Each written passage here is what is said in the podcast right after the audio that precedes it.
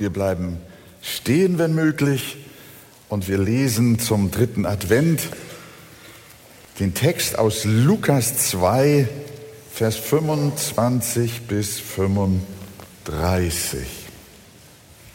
Und siehe, es war ein Mensch namens Simeon in Jerusalem.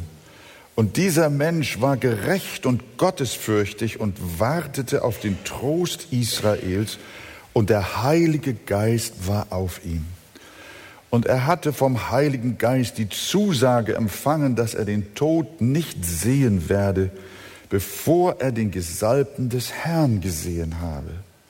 Und er kam auf Antrieb des Geistes in den Tempel, und als die Eltern das Kind Jesus hineinbrachten, um für ihn zu tun, was die Sitte des Gesetzes verlangte, dann nahm er es auf seine Arme, lobte Gott und sprach, nun, Herr, entlässt du deinen Knecht in Frieden nach deinem Wort, denn meine Augen haben dein Heil gesehen, welches du zuvor allen Völkern bereitet hast, ein Licht zur Erleuchtung der Heiden und zur Verherrlichung deines Volkes Israel. Und Josef und seine Mutter verwunderten sich über das, was über ihn gesagt wurde. Und Simeon segnete sie und sprach zu Maria, seiner Mutter, siehe, dieser ist gesetzt zum Fall und Auferstehen vieler in Israel und zu einem Zeichen, dem widersprochen wird. Aber auch dir selbst wird ein Schwert durch die Seele dringen, damit aus vielen Herzen die Gedanken offenbar werden. Wir beten zusammen. Herr Jesus, welch ein wunderbares Wort auch heute.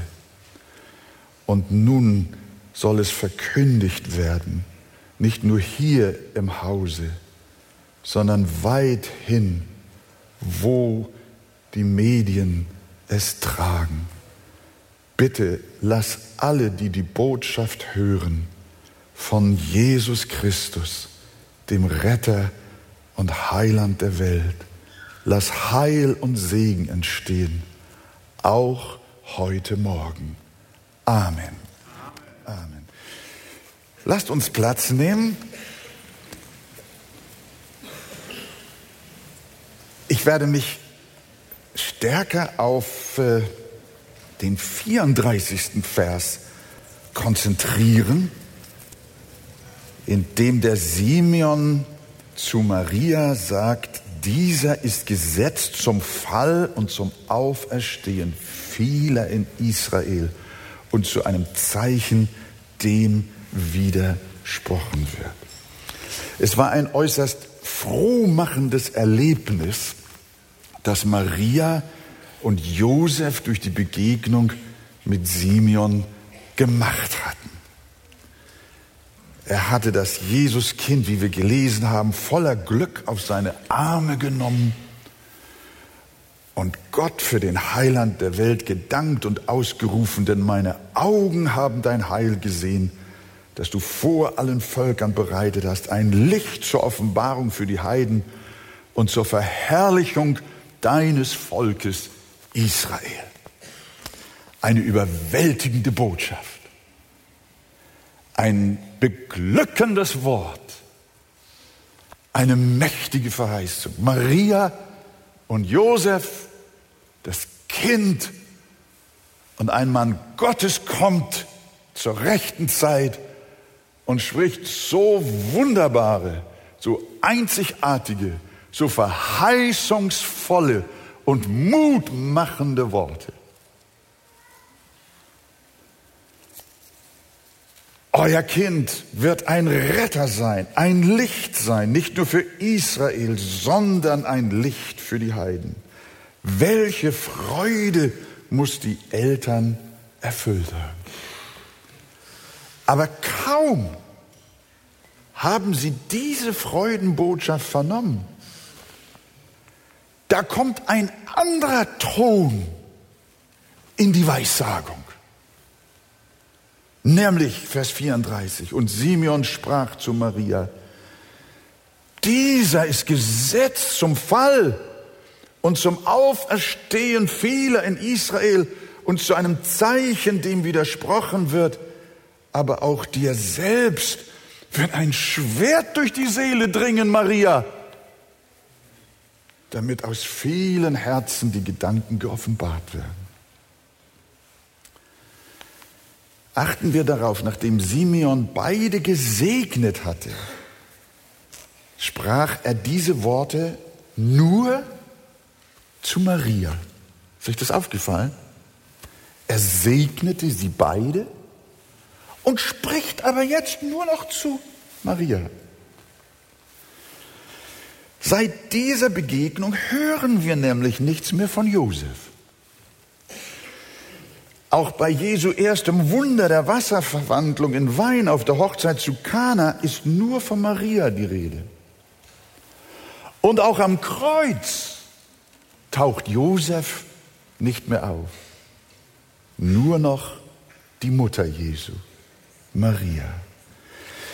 Daraus schließen sehr viele Ausleger, dass im Laufe der 30 Jahre von Jesu Geburt bis zum Beginn seiner öffentlichen Wirksamkeit Josef wohl gestorben ist. Das bestätigt hier offensichtlich auch Simeons Prophetie, denn wenn er sagt, dass ihr Kind gesetzt ist zu einem Zeichen, dem widersprochen wird und dass ein Schwert durch deine Seele, Maria, gehen wird, dann ist damit wohl die Leidens- und Kreuzesgeschichte Jesu beschrieben. Denn der Maria ging am Kreuz wirklich ein Schwert durch die Seele.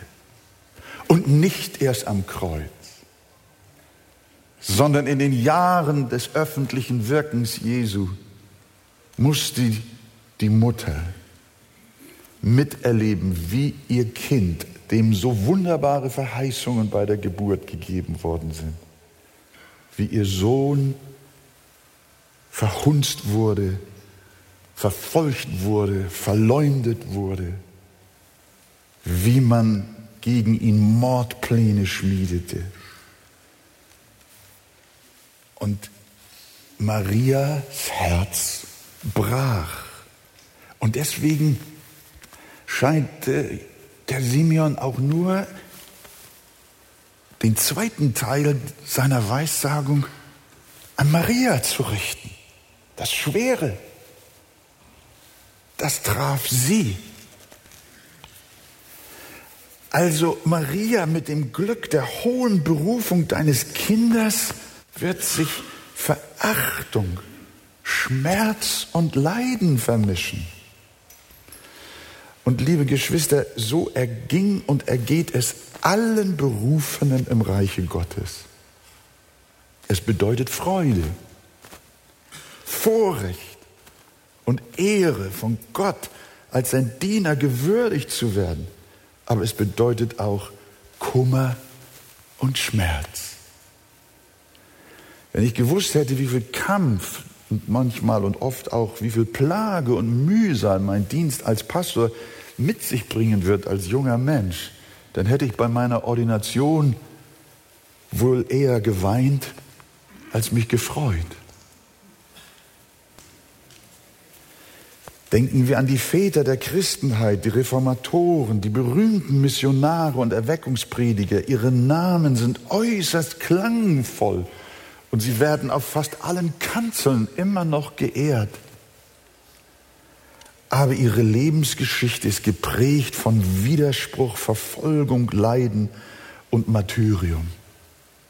Sowohl von Gottlosen als auch von Frommen. Und sei auch du dir darüber im Klaren, lieber Bruder, liebe Schwester, wenn du dich anschickst, Jesus zu folgen und ihm zu dienen. Darauf liegt eine gewaltige Verheißung. Und es wird Freude und unaussprechliche Erfüllung sein. Aber es wird auch Kreuz sein. Essig mit Galle vermischt. Es wird auch ein Schwert durch deine Seele gehen. Und dein Dienst wird Fall und Auferstehen für viele sein, weil der Jünger ja nicht über seinem Meister ist. Haben sie mich verfolgt, werden sie auch euch verfolgen. Was wunderst du dich, dass du wegen deines Glaubens so viel Feindschaft hast? Das ist normal. Simeon in seiner Verheißung zeigt uns diese beiden Aspekte. Freude und Schmerz. Lasst uns nun diese Worte der bedrückenden, so nenne ich sie einfach mal, Weissagung etwas näher anschauen. Das hat mich gefesselt, als ich den Text las und kam darüber nicht hinaus. Ich hatte eigentlich vor, den ganzen Text auszulegen heute Morgen, aber dieses eine hat mich nicht wieder losgelassen. Nämlich siehe, sagt Simeon, dieser ist gesetzt zum Fall und zum Auferstehen vieler in Israel. Es heißt nicht, dieser wird zum Fall und Auferstehen für viele, sondern es heißt, er ist dazu gesetzt. Das heißt, Gott hat Jesus im Voraus zu etwas gesetzt, zu etwas bestimmt. Wozu nun? Heißt es, er ist allen Menschen zur Aufrichtung gesetzt? Nein. So heißt die Prophetie nicht. Sondern er ist gesetzt nicht für alle zum Auferstehen, sondern er ist gesetzt zum Fall und zum Auferstehen. Für viele, die es mit ihm zu tun haben. Er ist gesetzt den einen zur Aufrichtung und den anderen zum Fall. Und das ist das Ziel Gottes mit den Menschen. So steht es jedenfalls hier geschrieben. Und wir haben keinerlei Grund, das irgendwie nun zu verbiegen und, und irgendwie mit äh, irgendwelchen menschlichen Weisheiten also zu verbessern. Äh, diese Art Verse, die greifen immer unser Fleisch an. Wie zum Beispiel auch 1. Petrus 2, Vers 8. Sie weigern sich, dem Wort zu glauben und nehmen Anstoß, wozu sie auch bestimmt sind. Natürlich haben wir hier wieder einmal, auch in der Weihnachtsgeschichte, nicht nur hier, sondern auch in Lukas 2, die Botschaft der Engel. Haben wir es hier wieder auch mit dem Thema der Prädestination zu tun. Und hinsichtlich solcher Texte sagt Luther, die Prädestinationslehre ist für tiefgläubige Menschen, die Gottes Wort von Herzen annehmen, wie es geschrieben steht, voll Süßigkeit. Aber dann fährt Luther fort und sagt, aber über alle Maßen bitter und hart für die Klugheit des Fleisches. So schreibt es in der Auslegung seines Römerbriefes. Richtig ist, dass diese Wahrheiten der Schrift ein Geheimnis sind.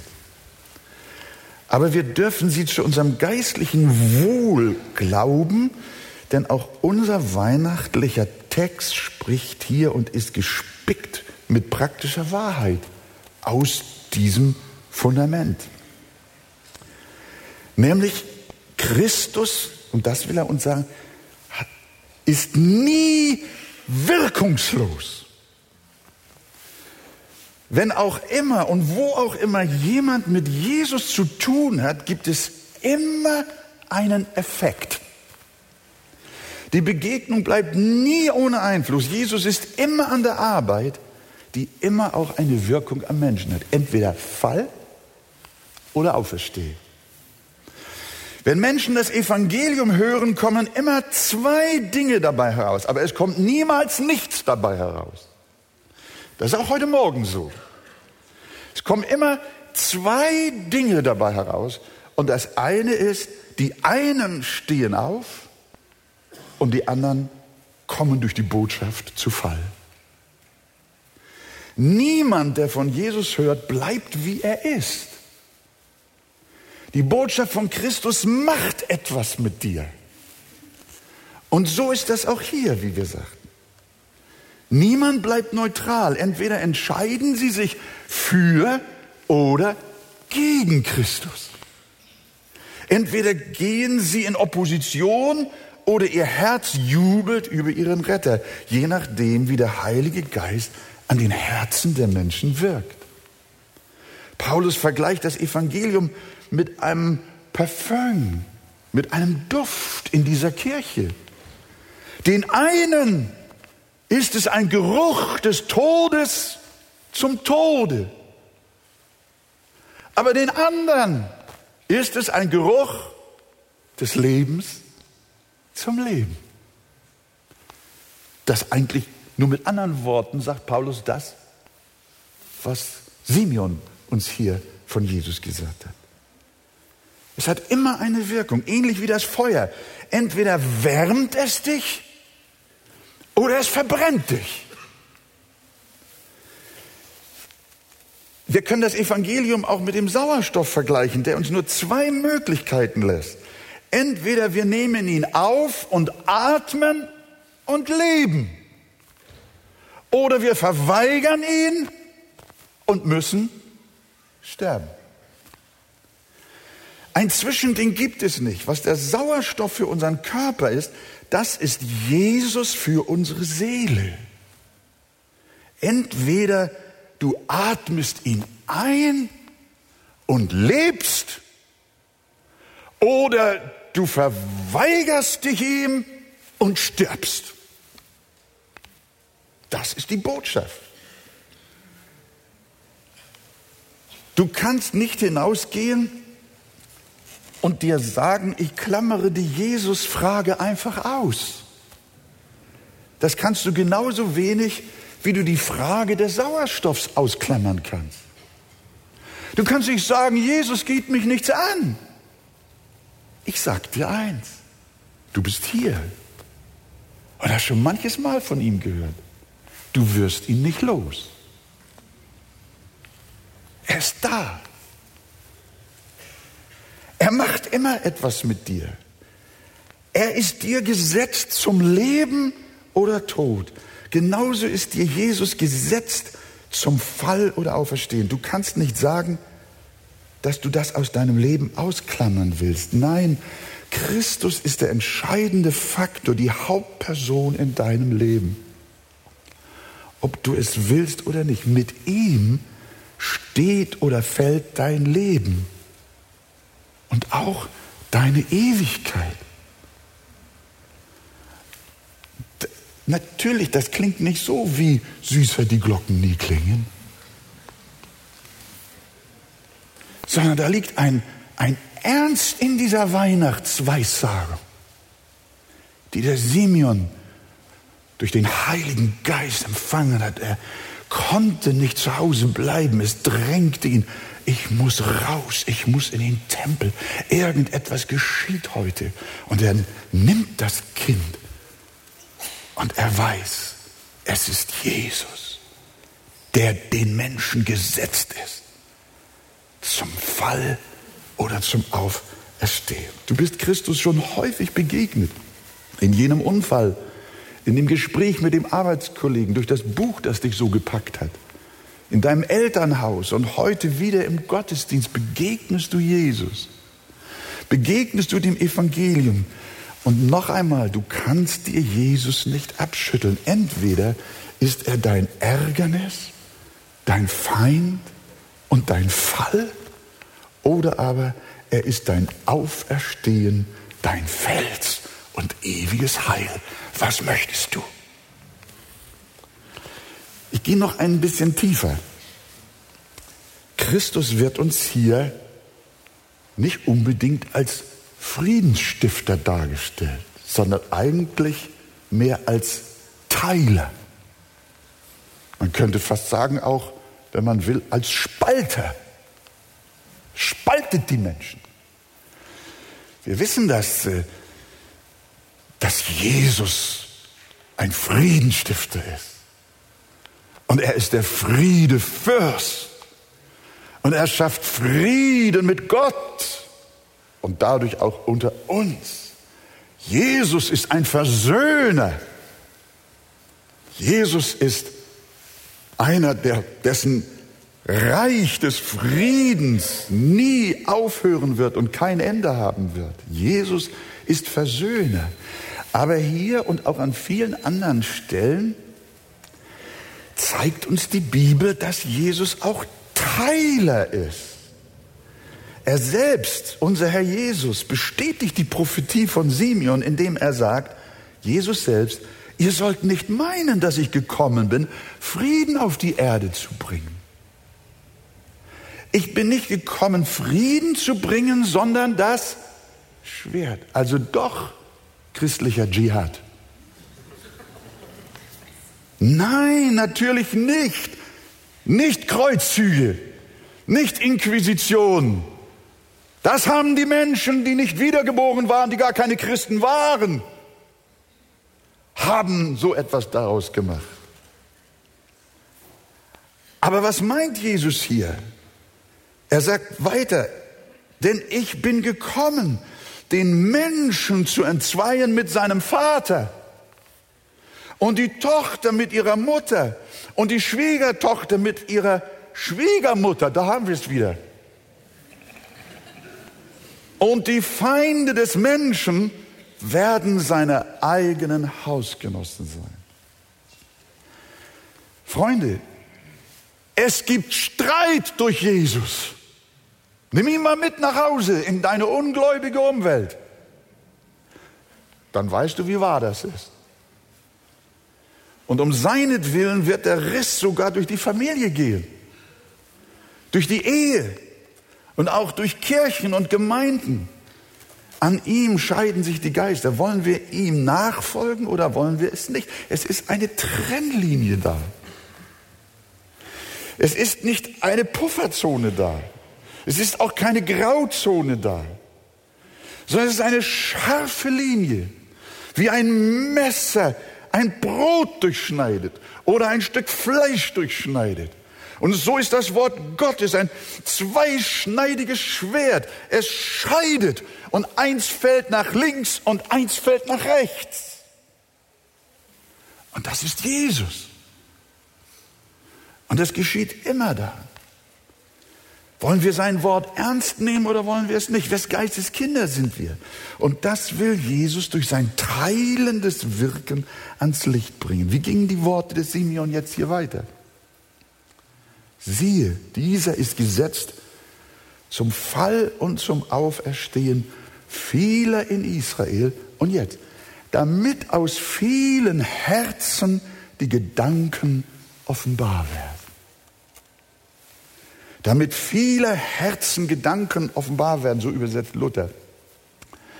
Es soll zum Vorschein kommen, wo die Herzen der Menschen wirklich stehen.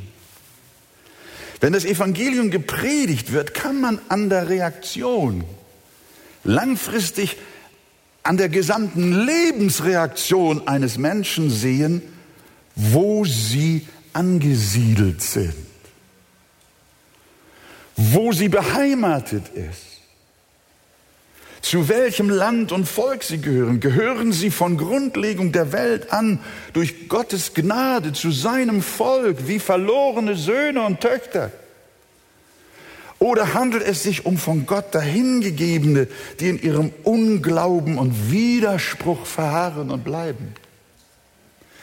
Die Linie verläuft quer durch die Menschheit, auch durch Kirchen und Gemeinden. Es gibt viele, die geben vor, gläubig zu sein und sind es nicht. Deswegen sagt Simeon, dass durch das neugeborene Kind, durch die Botschaft des Evangeliums die Gedanken der Herzen offenbar werden. Durch sein Leben und durch sein Wort kommt zum Vorschein, wer sie und wer du wirklich bist. Und deshalb spricht Gott schon bei Daniel. Das sind erschütternde Worte, aber sie beschreiben eine Dimension in Gottes Heilsplan, der wir auch gerecht werden müssen. Hört mal, was Gott durch Daniel sagt. Viele sollen gesichtet, gereinigt, geläutert werden. Und die Gottlosen werden gottlos bleiben. Und kein Gottloser wird es verstehen. Aber die Verständigen, denen Gott den Heiligen Geist aus Gnaden gegeben hat, werden es verstehen, heißt es weiter. So kann man Evangelisation auch verstehen.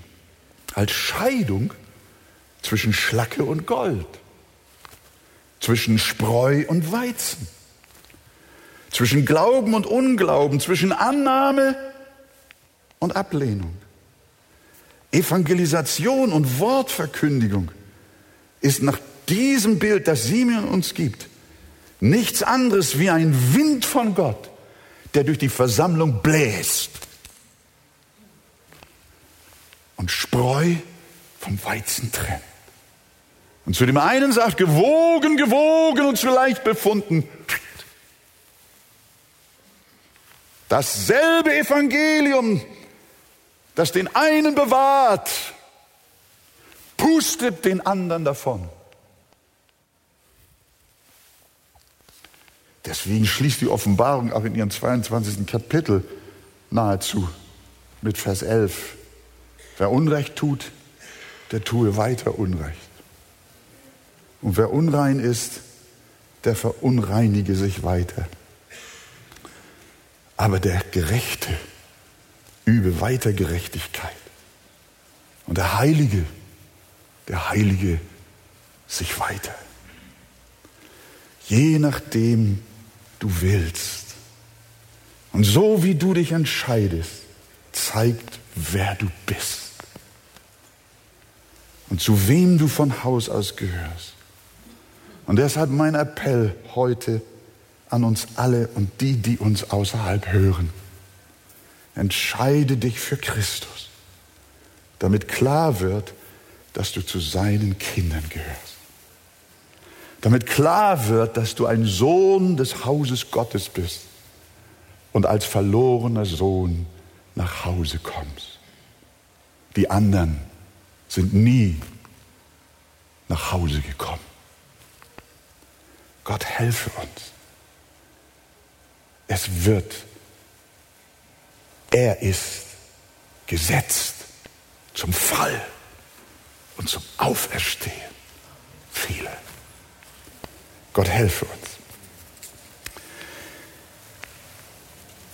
Amen. Ich möchte euch bitten, mit mir nochmal aufzustehen. Und ich lese jetzt nur noch Lukas 2, Vers 34 und 35. Damit unsere Fernsehzuschauer den Text auch noch mal zu Beginn der zweiten Sendung haben.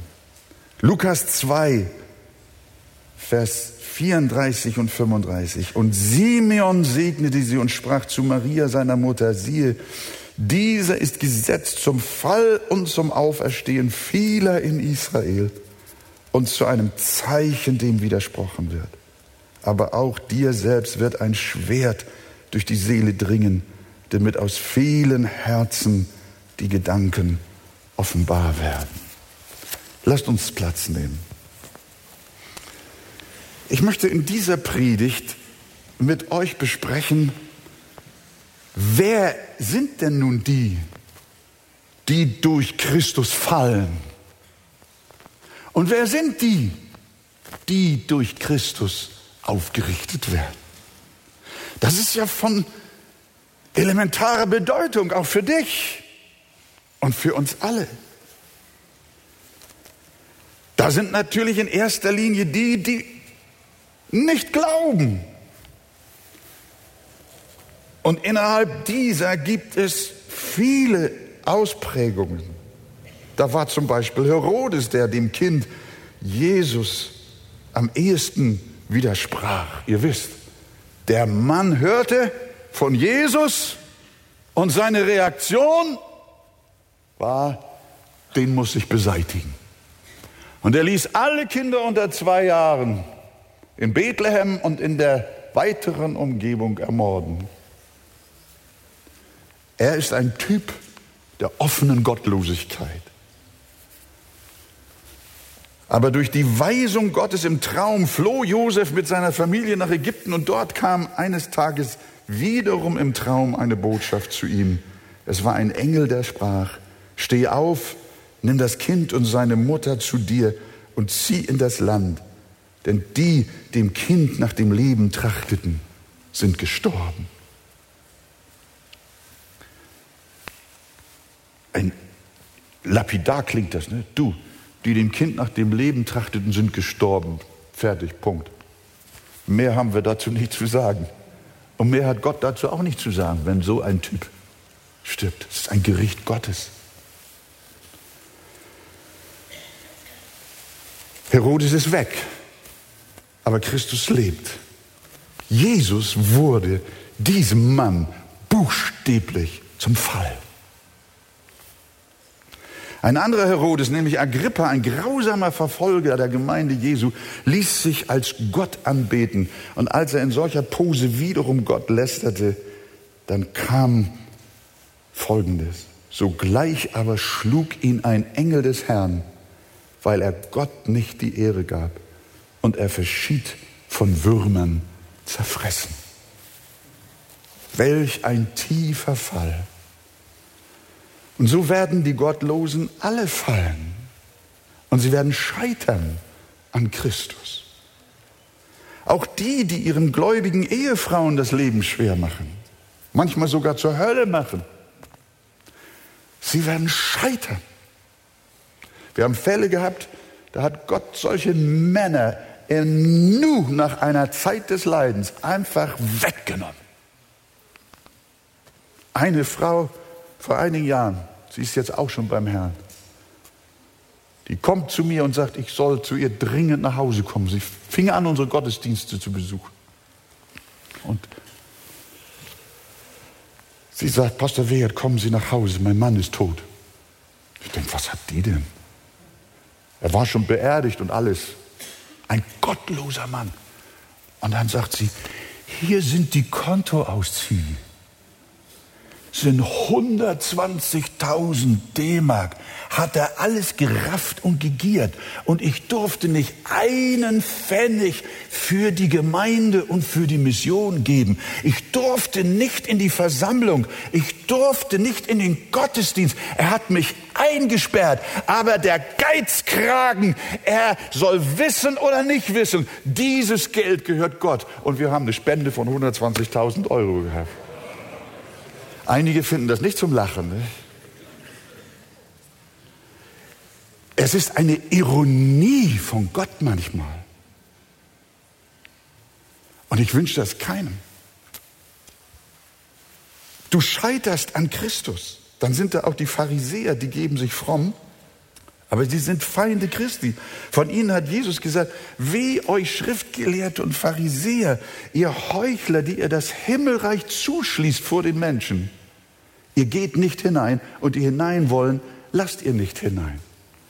Das ist im Augenblick ja eine christliche, kirchliche Situation, die in unserem sogenannten christlichen Abendland und in der zunehmenden Liberalisierung auch beobachtet werden kann. Ich sage nur, ihr habt Talare an und Bäffchen um. Aber ihr sagt den Leuten, Jesus ist nicht von einer Jungfrau geboren.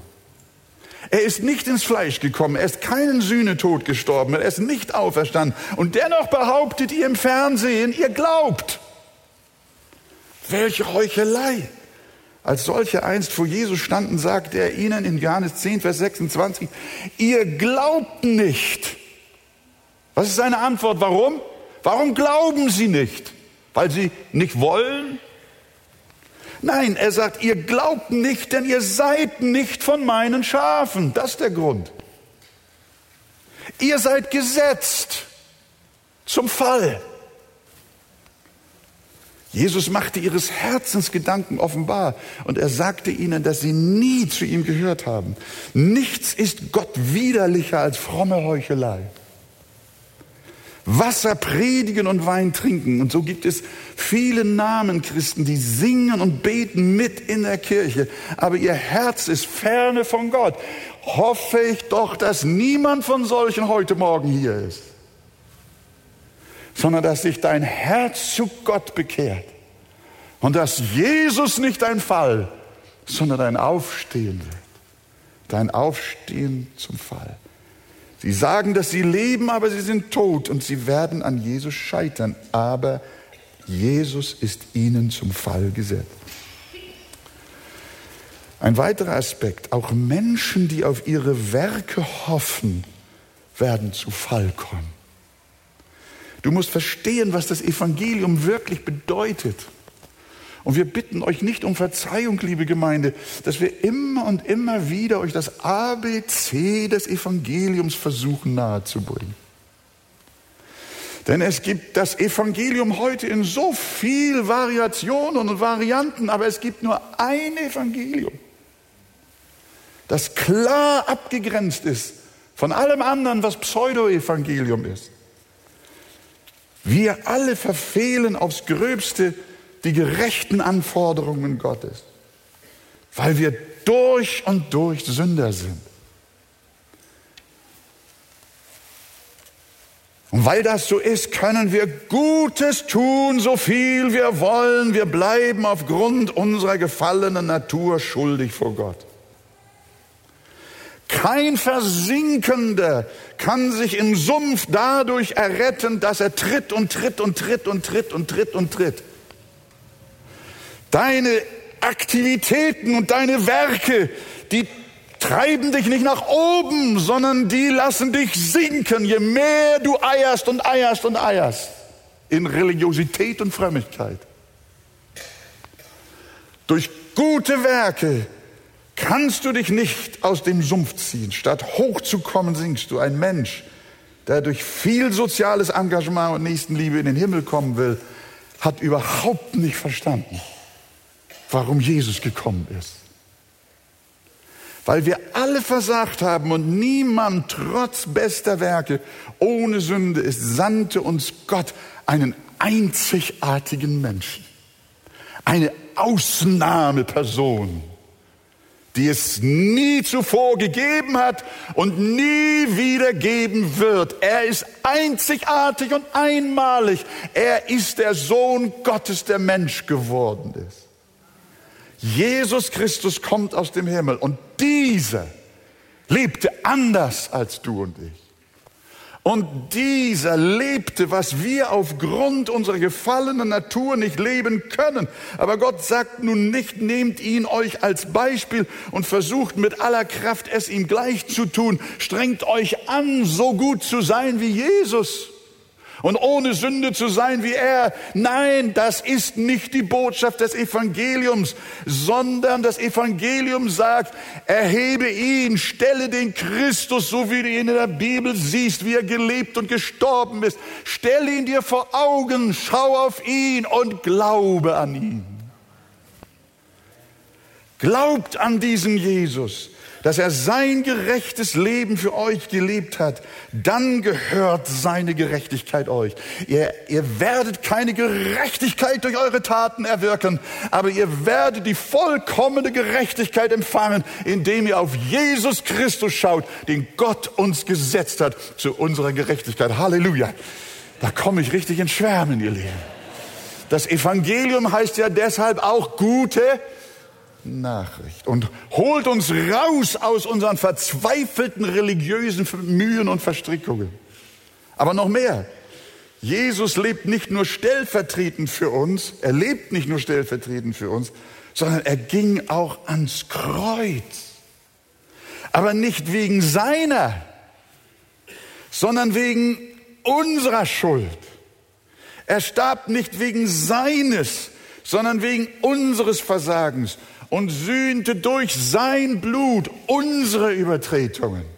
Und nun heißt es nicht mehr, tue gute Werke, so viel du kannst, sondern es heißt, glaube an diesen Jesus und vertraue ihm, dass das, was er für dich getan hat, dir ganz persönlich gilt.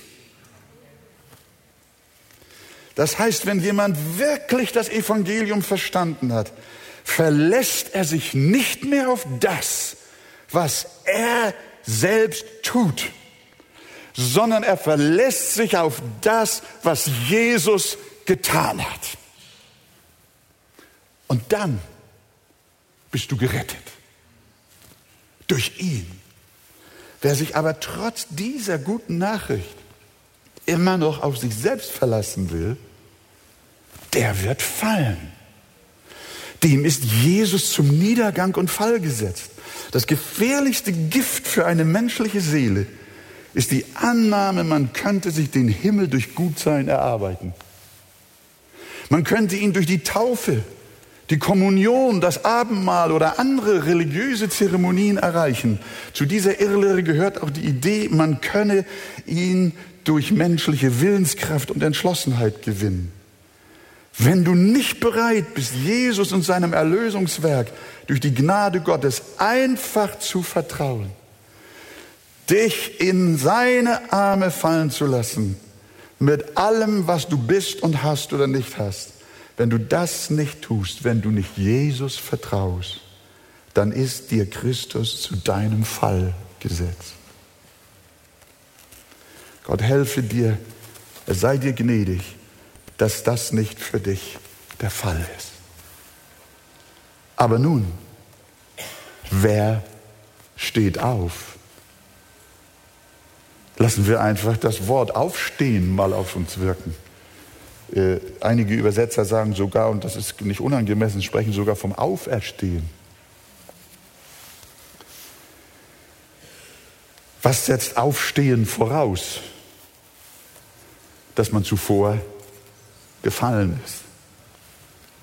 Jemand, der steht, den muss man nicht aufrichten. Nur der kann aufgerichtet werden, der zuvor gefallen ist. Und deshalb die Frage an dich, bekennst du, bekennst du, dass du gefallen bist? Und zwar so, dass du allein nicht mehr hochkommst. Gibst du zu, dass in dir eine gefallene Natur wohnt? Wenn das nicht der Fall ist, kannst du nicht aufstehen. Dann kannst du nicht aufgerichtet werden zu deinem Heil. Jesus kann dich nur aufheben, wenn du unten bist. Wenn du dich ziemlich hoch, gut und stark fühlst, dann ist kein Aufrichten nötig. Heilung braucht nur der Kranke. Rettung braucht nur der Verlorene. Und Jesus hat es ja auf den Punkt gebracht, indem er sagte, die Gesunden bedürfen des Arztes nicht, sondern die Kranken. Ich bin gekommen, die Sünder zur Buße zu rufen und nicht die Gerechten. Erkennst du dich als Sünder? Verstehst du? Als Sünder und sogar als der größte Sünder. Weißt du, dass du verloren bist und Rettung brauchst? Dann ist Jesus dir gesetzt zum Auferstehen. Halleluja. Du kennst das Gleichnis vom Pharisäer und dem Zöllner, das Jesus uns erzählt. Es gingen zwei Menschen hinauf in den Tempel, um zu beten. Der eine ein Pharisäer, der andere ein Zöllner. Der Pharisäer stand, seht ihr das? Der stand für sich und betete so, ich danke dir Gott, dass ich nicht bin wie die anderen Leute. Und selbst wenn ich mal was falsch gemacht habe, die anderen machen noch viel Schlimmeres. Oh, was bist du für ein feiner Kerl. Ich bin nicht so wie die anderen Leute, Räuber, Betrüger, Ehebrecher oder auch wie dieser Zöllner. Ich faste zweimal in der Woche und gebe den Zehnten von allem, was ich einnehme. Der Zöllner aber stand ferne wollte auch die Augen nicht aufheben. Er stand zwar, aber merkt ihr, sein geneigtes Haupt und seine gesenkten Augen sind ein Zeichen dafür, dass er sich als Gefallener, als Schwacher, als Elender, als Sünder erkannte. Und er schlug an seine Brust und sprach, Gott sei mir Sünder gnädig. Ich sage dir, dieser ging gerechtfertigt hinab in sein Haus, aber nicht jener. Denn wer sich selbst erhöht, der wird erniedrigt werden. Wer steht, der kommt durch Christus zu Fall. Aber wer gefallen ist, der kommt durch Christus zum Stehen. Lob und Dank. Wer sich selbst erniedrigt, das heißt, wer tief in seinem Herzen zugibt, ich bin ein gefallener, verlorener und verdammter Mensch, der wird erhöht. Und Gott wartet jetzt auf dein Gebet. Gott sei mir Sünder gnädig. Obwohl ich schon viele Jahre gläubig bin, muss ich euch ganz ehrlich sagen, das ist eine des, eines der schönsten Gebete, die häufig aus meinem Herzen, auch als langjähriger Christ und sogar als Pastor, aus meiner Seele strömen. Es ist so wohltuend, wenn ich vor Gott zur Ruhe komme und sagen kann, hier bin ich, Herr, ich schaffe es nicht, dir wohl zu gefallen. Mach so viel Fehler und so viel Sünde, so viel Versagen. Und ich darf immer wieder sagen, Gott sei mir Sünde gnädig. Das ist wie Balsam. Das ist ein Salböl. Das ist eine köstliche Gnade. Das ist Wasser für die Seele und Brot für das Herz. Sei mir Sünder gnädig. Gott, ich erkenne, dass ich gefallen bin. Hilf mir auf. Und du wirst sehen, wie Jesus dir zum Auferstehen gesetzt ist, wie er dich aufrichtet und wie er deine Sünde vergibt. In Jesu Namen. Amen.